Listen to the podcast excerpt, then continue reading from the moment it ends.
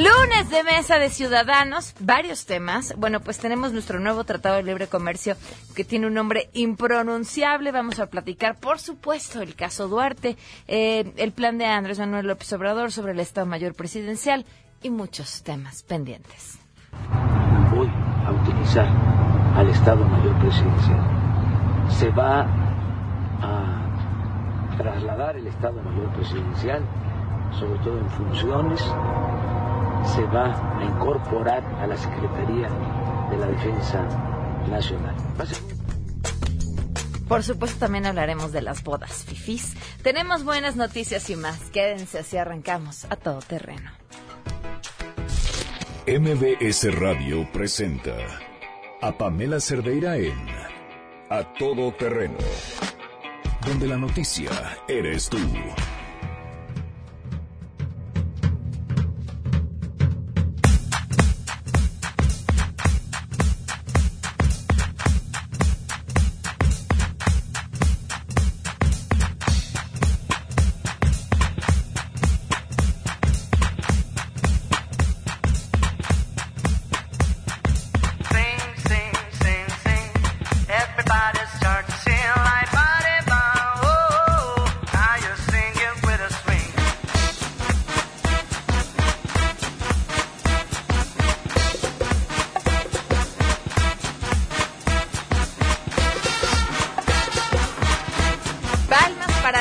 Eligió la canción con la que estamos arrancando este lunes. Actitud de lunes. Así, así tiene que ser, que se escuche bien.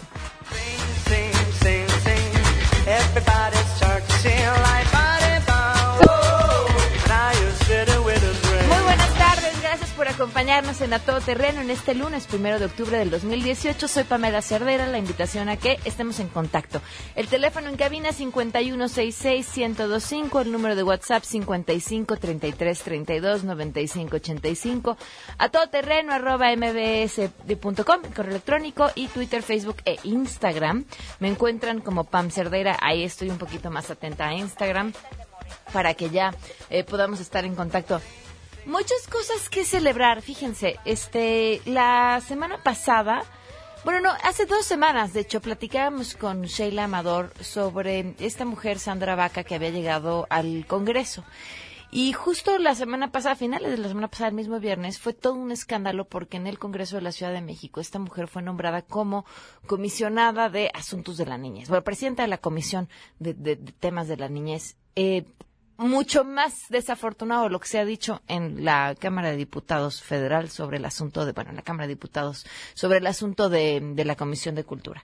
Porque estamos hablando de una mujer relacionada con, pues, toda una red de trata de personas al interior del PRI, ahora al frente de una comisión dedicada para ver sobre los temas de los derechos y la protección a la infancia pero fue importantísima también la ola de voces que se alzaron desde la sociedad civil y las diferentes organizaciones, que finalmente ese nombramiento se echó para atrás y ya no quedó ella al frente de esta comisión. Sin duda creo que son, son noticias buenas que celebrar. Vamos ahora sí con los temas que nos tocan. La pregunta del día es, bueno, ¿qué opinan además de la decisión del Tribunal Electoral de ratificar el triunfo de Manuel Negrete en la alcaldía de Coyoacán. Queremos conocer tu opinión a todo terreno ¿Qué opinas de la decisión del Tribunal Electoral que ratificó el triunfo de Manuel Negrete en la delegación Coyoacán? Independientemente de la capacidad de María Rojo o de Manuel Negrete, yo creo que lo más importante es que se respete eh, lo que en materia electoral corresponda, que sea lo que las urnas dictaron y si, si ellos tienen algún atenuante, pues eh, si lo analizaron los magistrados y determinaron esto, debe de ser respetando lo que salió en las urnas. Ojalá que esto sea un símbolo de democracia y credibilidad hacia las instituciones electorales, porque hubiera sido muy complicado el que hubieran quitado una elección que ya estaba revisada, asegurada y completamente este, confirmada por una cuestión de caprichos. A mí me parece bien. Yo estoy de acuerdo con lo que hizo el tribunal. No siempre puede ganar Morena en todo y no necesariamente tienen que pasarle por encima a todo. De pensar que fue un arreglo. Si nos expusieron por qué lo querían el quitar la alcaldía al PRD su triunfo y resulta que se lo reafirman, es increíble de verdad la corrupción que hay.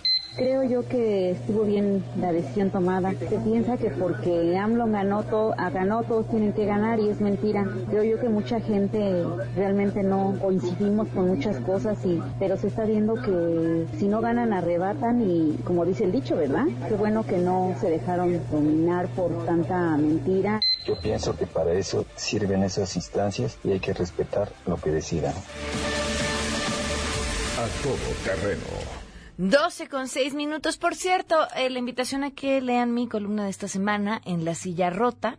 La he titulado La Semana de los Zumbadores. Le, le robo además el título a alguien en Twitter que atinadamente llamó así a una persona que en Twitter criticaba las marchas en, bueno, no las marchas, en realidad la postura sobre el aborto, después de que el viernes se llevó una movilización, se llevó a cabo una movilización importante a favor del aborto legal ya en todo el país.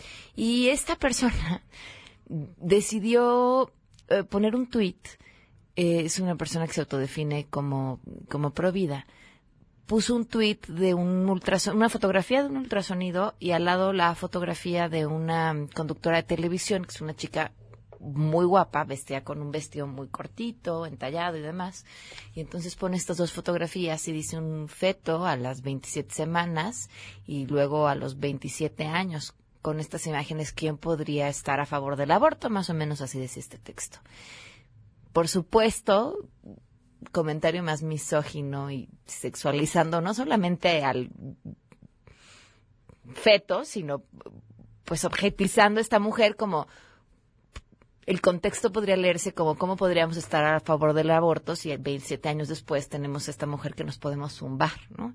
Y la palabra zumbar la, la retomamos, por supuesto, pues de este evento en el Senado el senador García Cabeza de Vaca, en donde le toman una fotografía a su celular en una conversación en un grupo de WhatsApp, otra vez la fotografía de una mujer y uno de sus cuates en el grupo dice, ya me la quiero zumbar, ¿no? Y el otro contesta yo también. Bueno, pues este y otros hechos me, me llevan a titularlo. Les decía porque alguien en, en, Twitter a este, al primer tuit le puso, pues un tuit digno de zumbador. Entonces titular esta columna La Semana de los Zumbadores sin duda una semana de muchos eventos relacionados con pues con, con, lo que pasa y con la época en la que nos está tocando vivir. En la silla rota la encuentran y en mi Twitter también ya está la liga para que la puedan leer. Hoy se cumplen un año con 29 días del feminicidio de Victoria Pamela Salas Martínez.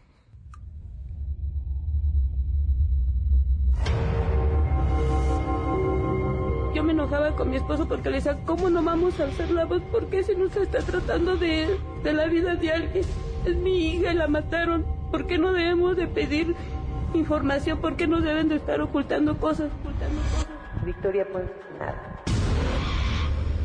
Fíjense, esa declaración es de la mamá de Victoria de hace, pues, un año más o menos cuando estuvo aquí en entrevista. Y hoy, un año después, seguimos sin tener información clara. Seguimos con esta respuesta por parte de la Procuraduría vía transparencia diciendo que ni siquiera tienen documentos para probar que hicieron lo que dicen que hicieron. Solicitaron una orden de aprehensión, solicitaron una emisión de una fecha roja a la Interpol, que la Procuraduría presumió tenía y que hoy no tiene documentos para probar que lo hizo. Y, y lo que sería quizá la mayor de las pruebas de que están mintiendo es que quien haya sido responsable de este feminicidio sigue gozando de libertad. No hay detenido. Vamos con la información. Saludo a mi compañera Nora Bocio.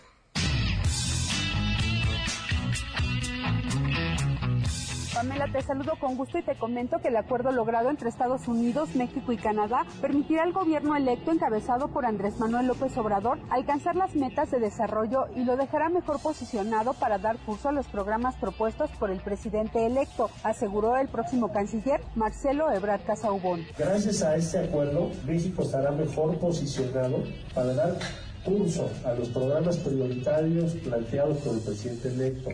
Seguiremos trabajando en una relación bilateral con los Estados Unidos y Canadá que abarque las áreas de interés estratégico para México, el comercio, la migración, el desarrollo y la seguridad.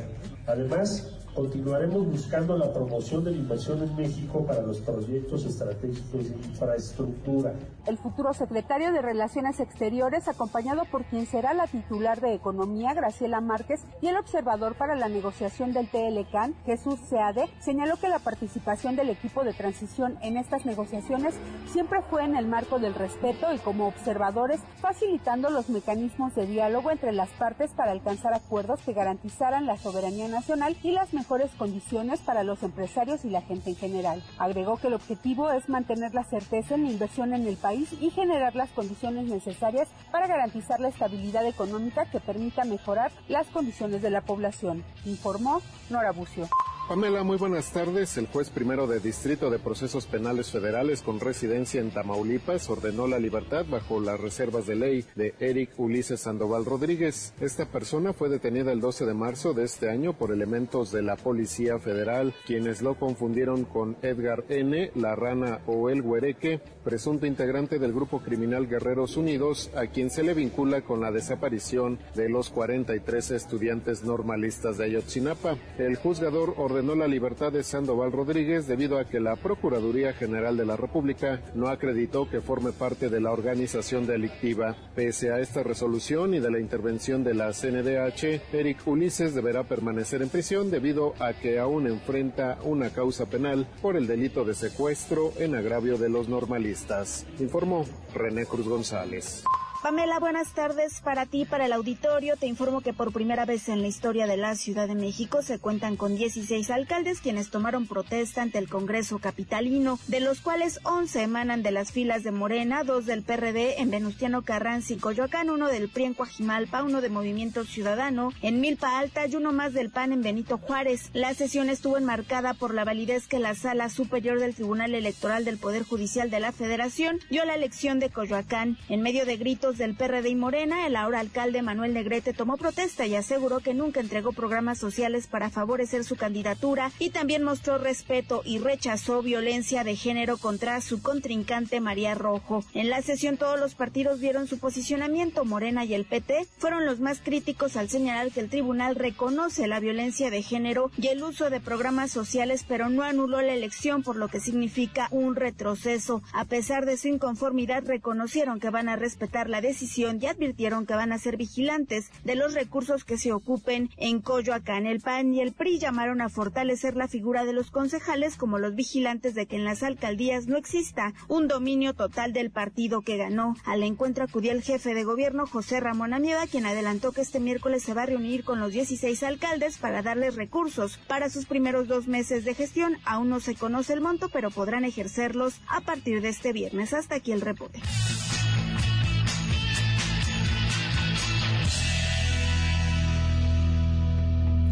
12 con 14 y tenemos buenas noticias. Esta ha sido de las buenas noticias más largamente acariciadas por su servidora y además discutidas con Rocío Méndez. Rocío, te escuchamos con las buenas noticias. Muy buenas tardes. A partir de este primero de octubre inicia la tercera etapa del proceso de emisión de cédula profesional electrónica que implica la expedición de este documento 100% en línea, nos confirma la Secretaría de Educación Pública. Para lograr con éxito la emisión electrónica de las cédulas profesionales, es preciso que las instituciones educativas registren previamente ante la Dirección General de Profesiones los títulos en formato electrónico. La expedición de la cédula electrónica se realiza desde algún dispositivo con acceso a Internet las 24 horas del día, los 365 días del año y desde cualquier lugar. Solo llevará unos minutos y con esto se evita que el interesado o la interesada tengan que acudir directamente a realizar estos trámites a las oficinas de la SEP. Así, del 16 de abril al 28 de septiembre de este 2018, cuando inició la emisión de cédulas electrónicas, la Secretaría de Educación Pública ha emitido 417 mil cédulas profesionales en formato electrónico y cerca de 286 mil que se encuentran en proceso de emisión. Esto denota un avance significativo en la implementación del servicio digital dentro, por cierto, de la Estrategia Digital Nacional y los planes de digitalización de los servicios de la Secretaría de Educación Pública. Es el reporte al momento. Muchísimas gracias, Rocío. Pues sí, de verdad que el proceso ha sido largo, pero ya está aquí. Y saben qué, eso sí hay que reconocerlo, porque sí, siempre estamos buenos para criticar, pero yo que acabo de pasar por un trámite así, justamente con un tema de titulación, de pronto el el asunto de métete aquí, pero saca el dato, pero vuelve a imprimir, pero entonces da el número que pensaste, réstale dos y vuélvelo a poner en la solicitud y ya no encuentras tu número de folio, pero se te perdió el correo, pero no te llegó, pero el número de, atención que tienen en, la SEP para que te vayan guiando paso a paso por presión el botón que se encuentra en la esquina superior derecha, impresionantemente eficiente. De verdad, el, mejor servicio de atención telefónica, incluso que los de los bancos, que esa es otra, ¿no? Los bancos es ah, pero ¿cómo le hago? Pero me cambiaron la pantalla, pero ¿dónde? El de la Secretaría de Educación Pública lo hacen muy bien, son muy amables, son muy pacientes y finalmente lograron migrar algo que nos hace la vida mucho más sencilla a todos. Así que todo eso lo celebramos. Vamos a una pausa y continuamos a todo terreno. Más adelante, a todo terreno. Tenemos mesa ciudadana con muchos, muchos temas que tratar. Si te perdiste el programa A Todo Terreno con Pamela Cerdeira, lo puedes escuchar descargando nuestro podcast en www.noticiasmbs.com. Pamela Cerdeira regresa con más en A Todo Terreno, donde la noticia eres tú. Marca el 5166125.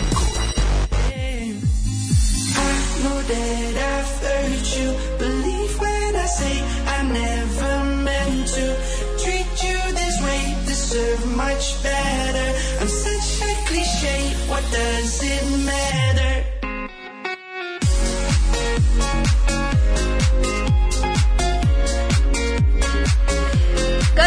a todo terreno, ya vamos con la mesa ciudadana, ya estábamos empezando a discutir desde el corte. Le doy la bienvenida a Pablo Llero, bienvenido, ¿cómo estás? Muy bien, Pam, ¿tú? Bien, gracias, hermano Santa Cruz, ¿cómo estás? Bien, gracias, Pamela. Y José Antonio Newman, bienvenido. ¿Cómo estás, Pamela? Buen día. Pues tenemos que empezar con nuestro villano favorito, ¿no?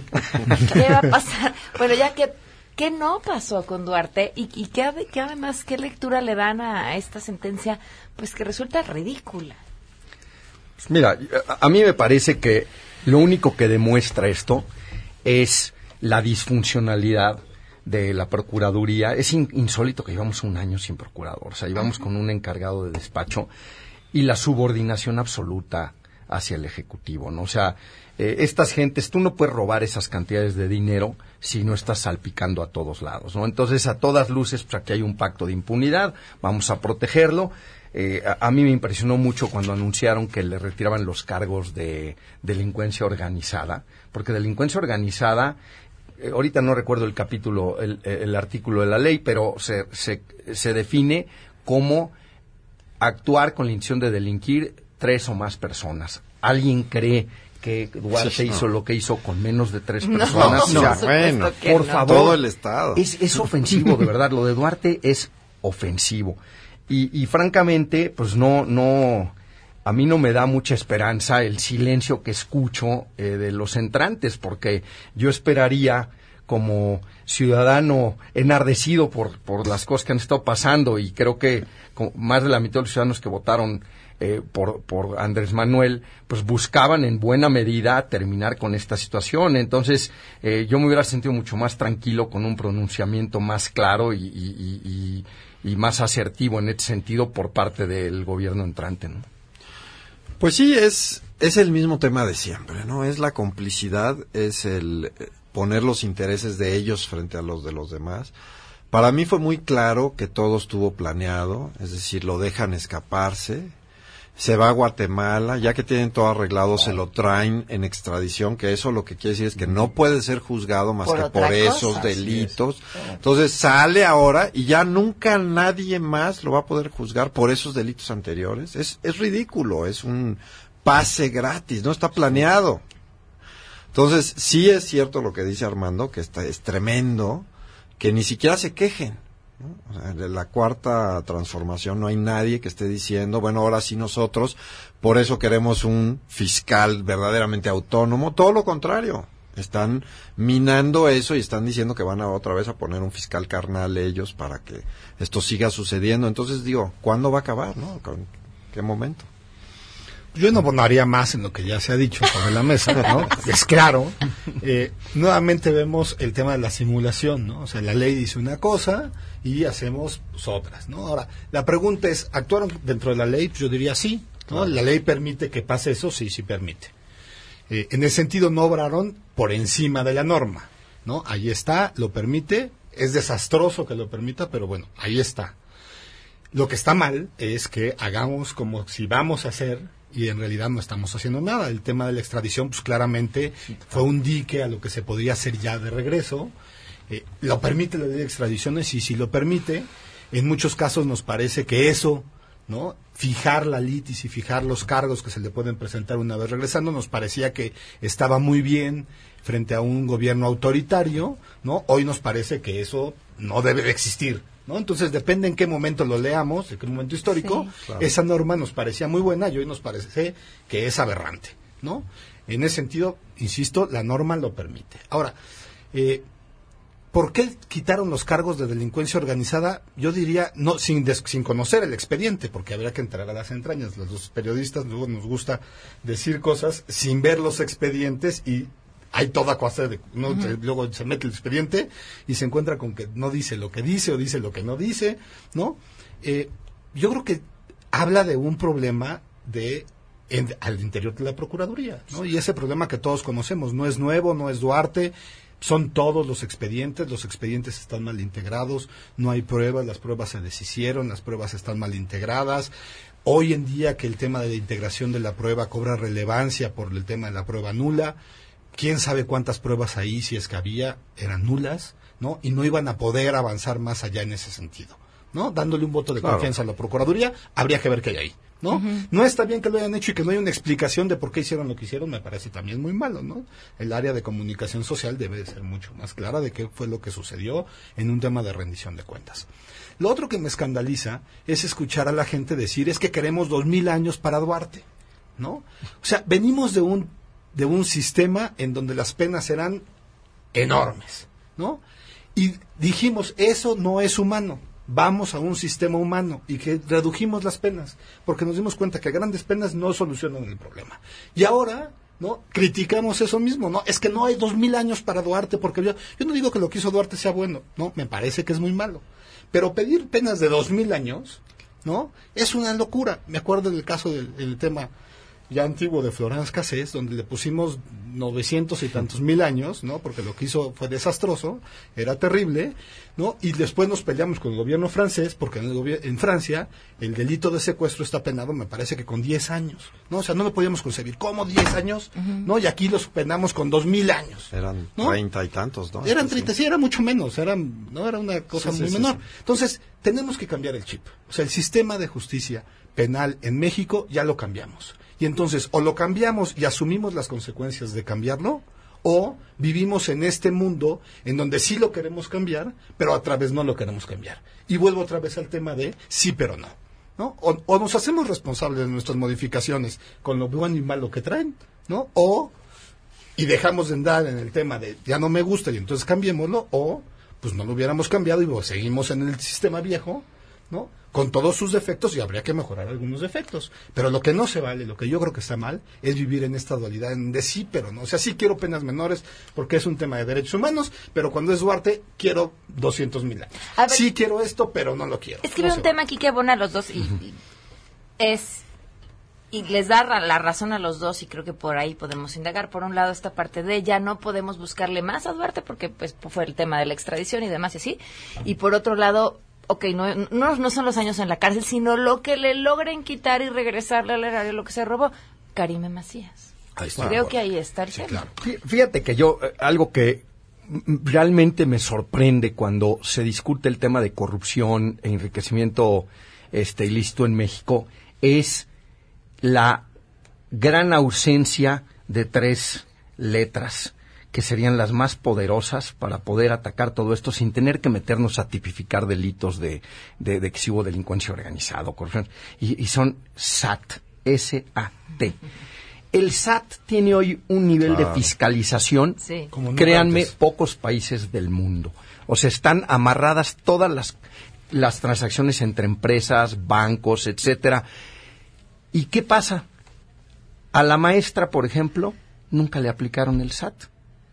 No hacía falta demostrarle a la maestra corruptelas, no hacía falta demostrarle delincuencia organizada. Bastaba que le hubieran dicho, nos muestra por favor sus declaraciones de impuestos. Uy, ¿qué cree? No cuadran con sus egresos y con su riqueza. Duarte lo mismo, Karime lo mismo. Y además, de, en, en el caso específico del SAT, la legislación en materia tributaria le echa la carga de la prueba al contribuyente. O sea, el SAT no tiene que probar que es ilícito. Tú tienes que probar que es lícito y que lo declaraste. Entonces, ¿por qué no lo estamos usando? ¿Por qué? Porque volvemos a lo que decía yo al principio.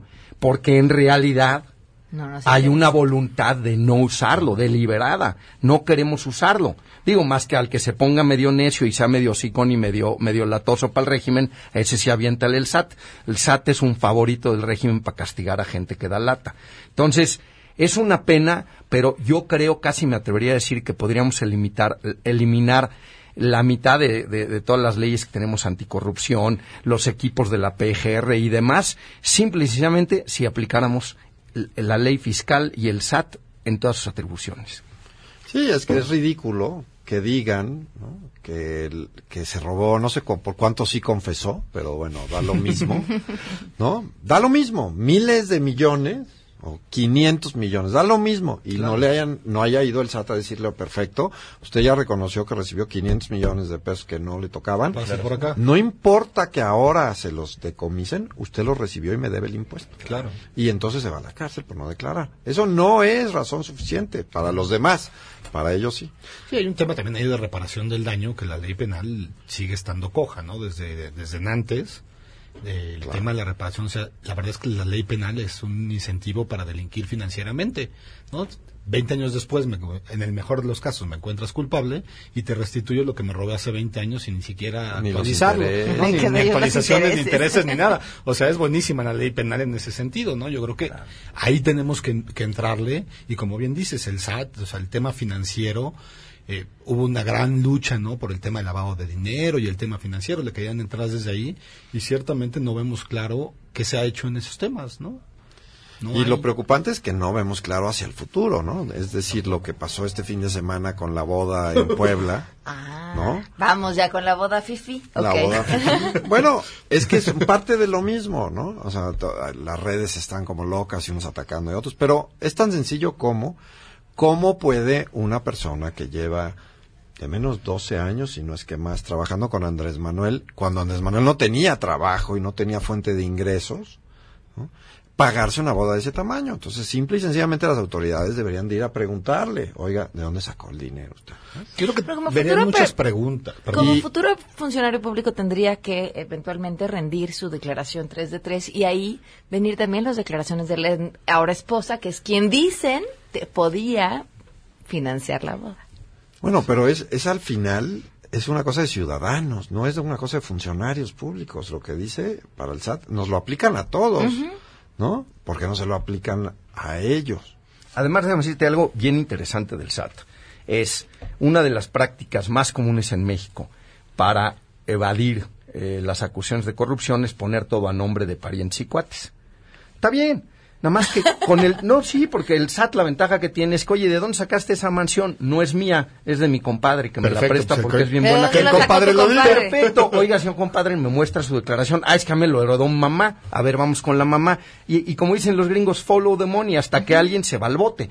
En ese momento, los prestanombres se, Se volverían acaban. menos facilotes para prestar su nombre para estas cosas, Claro. porque sabrían que al final del día les cae el SAT Y como bien dijiste, el SAT te cobra actualización, multas y Y recargos, recargos, a diferencia sí. de, de la, de De la la ley penal. penal. Sí, sí, ahí Entonces, si no tú debías mil pesos de impuestos, puedes acabar pagando dos mil o dos mil quinientos. Entonces, yo, yo sí creo que francamente es una vergüenza y más después del nivel de tecnología y de, y de sistematización que ha logrado el SAT, porque sí es muy impresionante. O sea, el SAT, si una empresa dice que le facturó a otra 10 pesos y la otra registra que le facturaron 9 u 11, al día siguiente está la compulsa en las dos empresas, automáticamente y por sistema. O sea, no tiene que intervenir ningún inspector, nada. Entonces, ahí están las herramientas. Lo que pasa es que claramente no las quieren usar, ¿no? Ahora, el tema de la boda, yo creo que va más allá, ¿no? Es un asunto, me parece que es un golpe bajísimo a la misma imagen y discurso de Andrés Manuel López Obrador. No es un golpe por todos lados, no es un golpe a la idea republicana, o sea, todos reunidos en torno a la, a la iglesia, ¿no? En términos personales yo no tengo ningún problema en que hagan lo que quieran, pero bueno, ahí hay símbolos, ¿no? Y me queda claro que la idea republicana de Andrés Manuel pues se acaba, ¿no? Porque él se prestó también para eso, ¿no? De él y su gente. Es un tema al, eh, al, al tema de rendición de cuentas, ¿no? De dónde salió el dinero para pagar esa boda.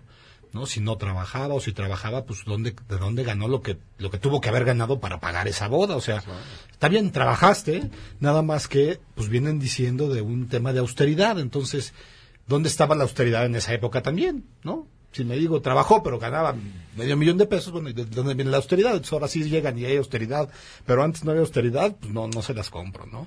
Este, a mí me cuesta mucho trabajo, yo creo que ya les va a costar mucho trabajo empezar a justificar este tipo de eventos, eh, porque Sí, claramente pues es regresar a lo que ellos mismos dijeron que estaba mal, ¿no? Desde un punto de vista de valor, desde un punto de vista de moral, desde un punto de vista ético y desde un punto de vista financiero. No hay cómo se justifique esto por ningún lado, por más que quieran, o sea, pueden tensar la liga lo más que gusten, pero no da, o no veo cómo van a justificar hacer compatible esto con el discurso que estoy han traído.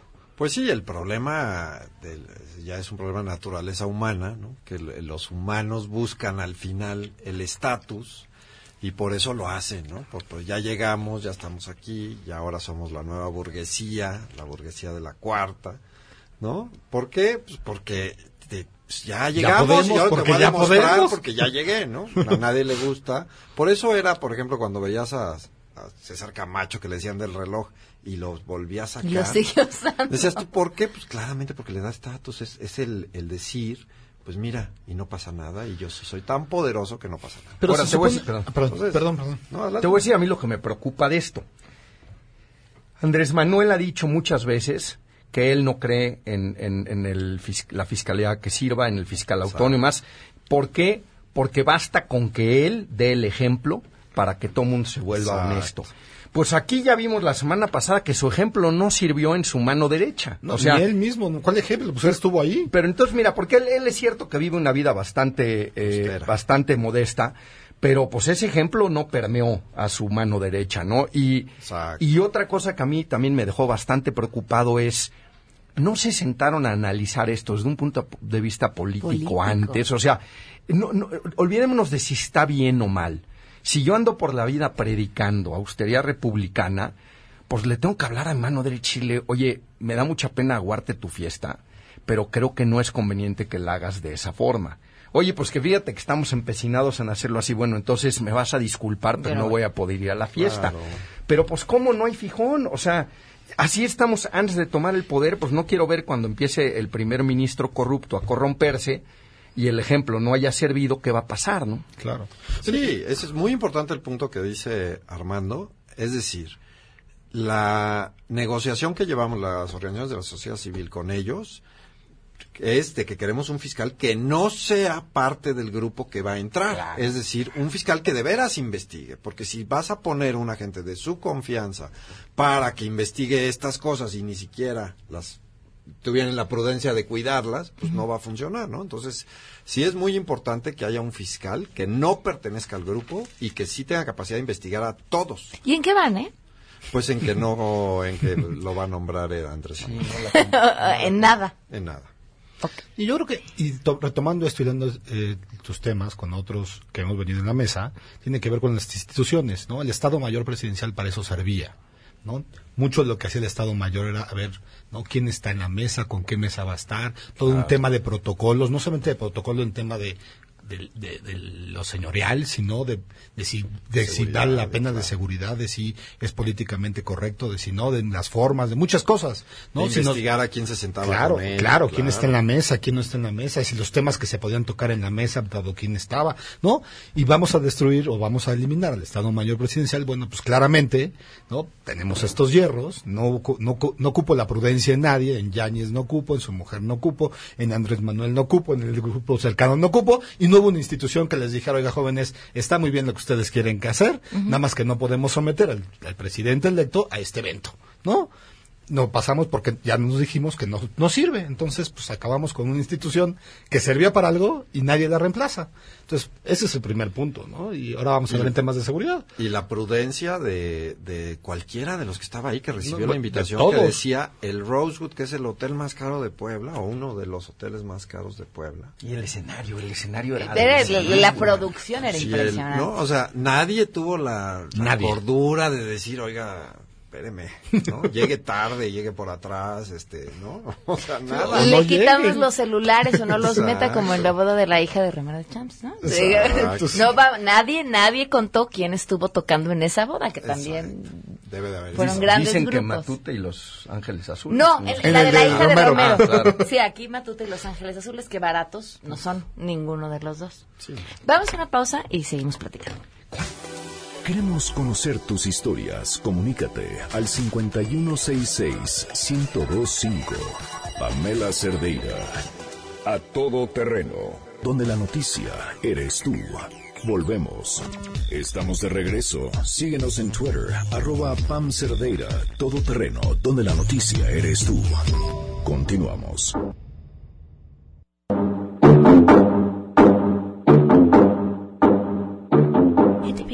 12 con 44 minutos. De volada, una buena noticia. Eh, fíjense que a un año de los sismos de septiembre, del año pasado obviamente, más de 15 mil niños han sido apoyados con escuelas más seguras gracias al trabajo que ha hecho Fundación BBVA Bancomer y sus aliados que pusieron en marcha y que además es una increíble manera de ayudar y de invertir en esta causa, demostrando que a Fundación BBVA Bancomer les importa y les interesa la educación de los niños en nuestro país. Llamadas del público. Alejandra Reyes, eh, está mal hecha la ley, hablan de lo de Duarte, porque beneficia a los delincuentes y no a los que son víctimas. Francamente, este nuevo modelo está hecho con las patas. Eduardo Barajas dice, no hablen con miedo, se refiere a lo de la boda, mencionen a las personas con nombre y apellido, no solo se refieran como a la mano derecha de tal y así. Este, no, no, no, no fue miedo, ya discutíamos, era falta de memoria, hablamos, pero no, miedo, miedo no es. ¿Cerramos con algo de la boda o ya nos vamos a otro tema? Bueno, yo nada más quisiera comentar respecto al comentario del público de si la ley está mal hecha o no. Yo más bien creo que si el problema es que si quien va a aplicar la ley trae la consigna de no aplicarla o aplicarla la- eh, mal, tú puedes tener la mejor ley del mundo no hay ley que- que si el que si el fiscal está decidido a perder va a perder. Ah. O sea, tú le dices a Cristiano Ronaldo, mira mano, tienes que perder, aquí tengo secuestrada a tu mamá, pues va a jugar mal, no, aunque sea un gran jugador. Entonces, creo que aquí hay que tener cuidado con no eh, necesariamente Satanizar la ley. satanizar la ley, sino más bien lo que tenemos es un grave problema de subordinación del pseudo procurador a- al ejecutivo, ¿no? Y en todos los estados autónomos Sí. aquí, ¿no? Sí, bueno, y hablando de eso, yo quisiera comentar del estado de Veracruz que el Congreso local pasó una ley amplísima, antimemes, le están llamando.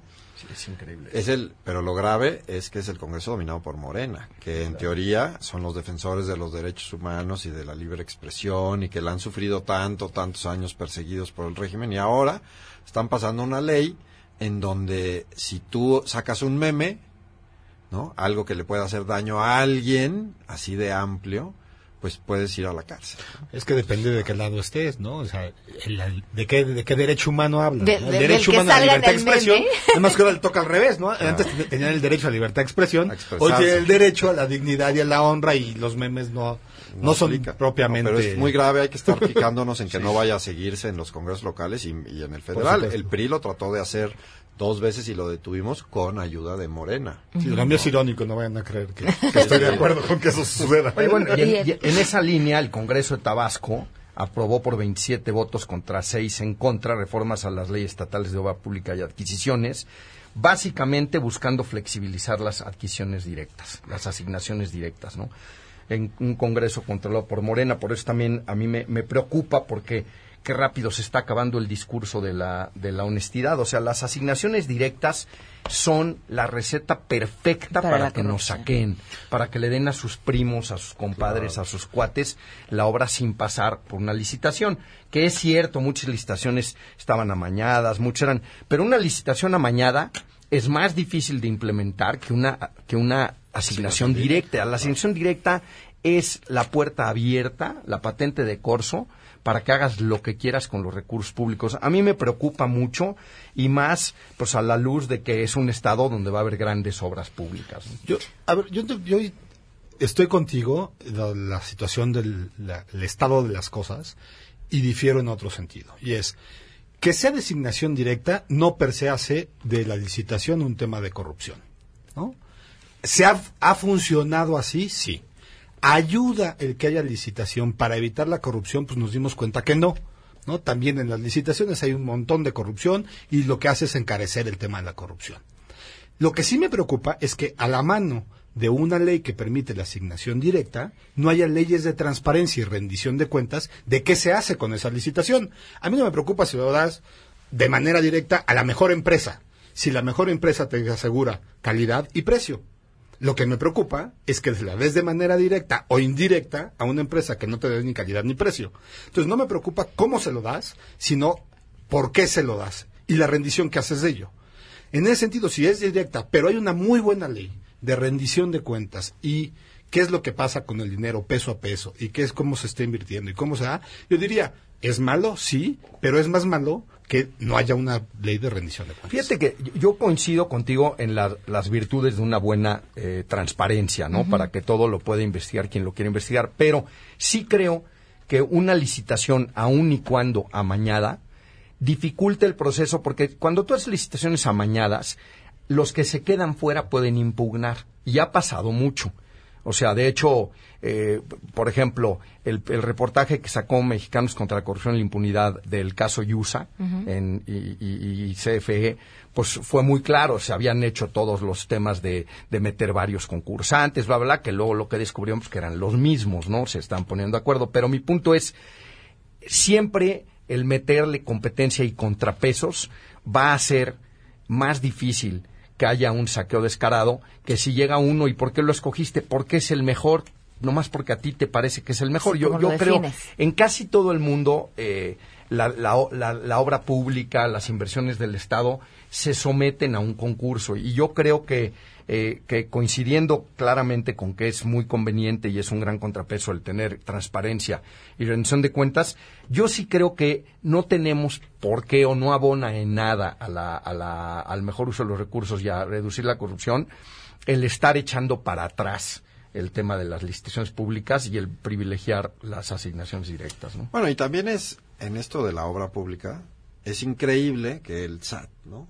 El INEGI puede, espérame, el SAT y el INEGI puede tener información eh, al día, de vanguardia. Inmediata. Y en transparencia y en eh, de costos de obra, no, podemos saber cuánto cuesta el concreto en Tabasco, con diferencia de la Ciudad de México, ¿no? O sea, qué tan sencillo es saber los precios de la construcción. Es lo más fácil del mundo. Yo fui constructor en algún momento de mi vida y cuando le pedías a uno que te hiciera la obra, por ejemplo, en Baja California y te decía, no, es que aquí todo es carísimo, y decías, pues yo me contrato un tráiler de la Ciudad de México y lo manejo para acá, ¿no? ¿Por qué? Porque los costos son muy transparentes, va, hay que ir a las tienditas, ¿no? No es nada difícil hablar con las empresas, tener esto en una base de datos y comprobar costos Digo, hay obras que obviamente son mucho más complicadas que, las otras, pero hacer un hospital es una cosa muy sencilla, de saber cuánto te va a costar, ¿no? Al menos el cascarón, claro, es bastante hacer una carretera, pues es más difícil porque hay que cortar montañas y no sabes qué va a haber, etcétera. Pero conforme va avanzando, sí puedes ir sabiendo en el proceso. No hay nada que sea ciencia nuclear o oculta como para que no sepamos y nos cobren 50, 100% más del la valor ciencia de las nuclear, ¿no? Hasta la ciencia nuclear y mandar cohetes a la luna, pues la NASA tiene presupuesto y, sabe. muy bien cuánto va a gastar en lo que va a gastar, ¿no? Aquí es el único país donde hacer no, un camino es que no tenemos... se usa, y te lo dicen todo así, se usa precisamente para robar. Todos los gobiernos de todos los partidos en este país han usado la obra pública para sacar dinero. Ahora, una de las promesas del gobierno que viene ah, fue esa, justamente acabar en la medida de lo posible con las adjudicaciones directas Claro. y que todo se fuera por licitación. Pero nuevamente, Curiosamente, pues, es el- este el Congreso tema de la- local el no va en el mismo local. sentido. No, pues es la fiesta, es la es el este Veracruz y los memes, es Tabasco y la obra pública. No, o sea, es que no han podido, todavía no llegan y no han podido sostener una sola cosa. Es que a ver, ¿Qué eso es lo grave? Tenemos Está un fenómeno de un líder muy grande y muy poderoso, que es Andrés Manuel López Obrador, o sea, con una capacidad de jale que pues llevó a ganar todo lo que ganó, con un partido de creación reciente, con que ha agrupado a una cantidad de gente impresionante, ahora controla. Sí, sí. Es un problema. Si a tu porque- mano derecha se le va a la mano. sí. Bueno, es que ese es el problema de la política que se supone que Andrés Manuel nos iba a ayudar con él, ¿no? Es decir, todos se pagaban los favores políticos y se tenía que aguantar estas complicidades. Entonces, el que te dio votos o el que te trajo dinero o el que no sé qué, y entonces los ponían en puestos y no los tocaban. Y se parece que está haciendo lo mismo, ¿no? Tenemos aquí en el Senado un ex delegado que no encontró una compañía de construcción en la Ciudad de México que pudiera hacer obra en la delegación, se trajo una de Zacatecas, ¿no? El señor Monreal, ese no se me ha olvidado el nombre. Ajá. Algo que quieran agregar, la, la buena noticia, bueno, espero, del Tratado de Comercio. Nada más para cerrar, algo que quieran decir sobre eso. Pues parece ser una muy buena noticia, ¿no? Y creo que los canadienses algo que creo que fue muy bueno es que pelearon hasta con las uñas el capítulo 19, porque el, el haber aceptado que los americanos eh, dirimieran las disputas de los tres países en cortes americanas hubiera sido una desgracia. Para mí eso es de lo más importante que salió Así de es. esto. Yo no sé si fue estrategia de México y Canadá en la negociación o le salió, pero la verdad hay que felicitar a los negociadores Sí. de México que hicieron un gran papel porque contra lo que teníamos enfrente, Sí. los resultados son mucho mejores. Sí, por supuesto. Muy bien, pues muchas gracias a los tres por habernos acompañado. Muchas Hombre, gracias. mucho Ya gusto. voy, estoy- cerramos con mejores ánimos a pesar de todo. Dicen aquí que en realidad se oyen con envidia porque no los invitaron a la boda en Puebla. Y entonces... Ah, sí, se veía muy bueno el menú, la. Oye, el menú, la música, la, la verdad, sí. Sí, debe sido una muy buena boda. Los invitamos a la gran venta de arte y decoración a favor de AMI, que apoya la educación de niños de escasos recursos, este desde guardería hasta preparatoria, y brinda atención a adultos mayores y servicio médico para ayudarlos a seguir con esta labor importante de ayudar a más de 3.000 familias. Este va a ser con Causen, donde podrán encontrar increíbles artículos como muebles, decoración, accesorios, joyería, ropa y muchas cosas más. Precios preferenciales en esta gran venta en el Casino del Bosque los días 2, 3 y 4 de octubre de 11 de la mañana a 8 de la noche. Y pueden encontrar más información en Instagram con el nombre Amigos de AMI con doble A. Los esperamos para que puedan asistir y si alguna vez han soñado con ser locutores, el curso de locución de MBS en centrombs.com, el centro de capacitación de MBS Radio 5681-2087 y además les da la oportunidad de transmitir en vivo en alguna de nuestras frecuencias. Ahora sí nos vamos, se quedan en mesa para todos. Soy Pamela Cerdeira, mañana martes nos escuchamos. Gracias otra vez. Gracias. siempre hasta el fin.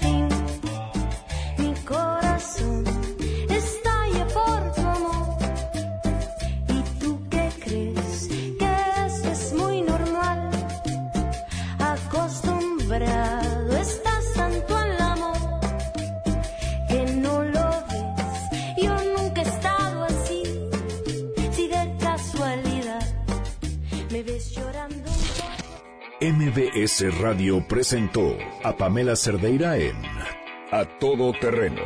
Te esperamos en la siguiente emisión, A Todo Terreno, donde la noticia eres tú. MBS Radio, en entretenimiento, estamos contigo.